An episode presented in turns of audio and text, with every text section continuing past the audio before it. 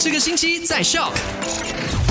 麦好玩，你好，我是 Eddie。今天是十一月十八号，星期五，也是公共假期。如果你现在正在回乡的路上的话，一定要小心开车，OK？好了，说到呃，就是明天的这个第十五届全国大选，如果真的是忘记忘记带身份证，然后或者是身份证掉了怎么办呢？记得冷静哈，选举委员会有提醒大家，就是护照啊、驾照啊、暂时性的身份证影印呃版呐，还有你的身份证报失的收据啊，都可以替代身份证来证明自己的身份，然后去投票的。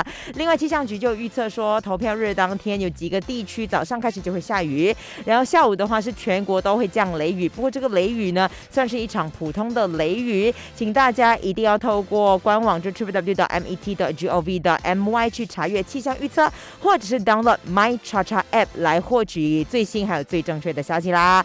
另外就看到呃这个 WhatsApp 呢，除除了有 PO 这个最新的功能，还有测试的版本呢，也有一个新功能叫做 Companion Mode 伙伴模式，就允许你用户呢同时连接多达。四台的 Android 设备，所以如果你是那个测试版的用户的话，不妨可以试试看，试试这个功能 OK 吗？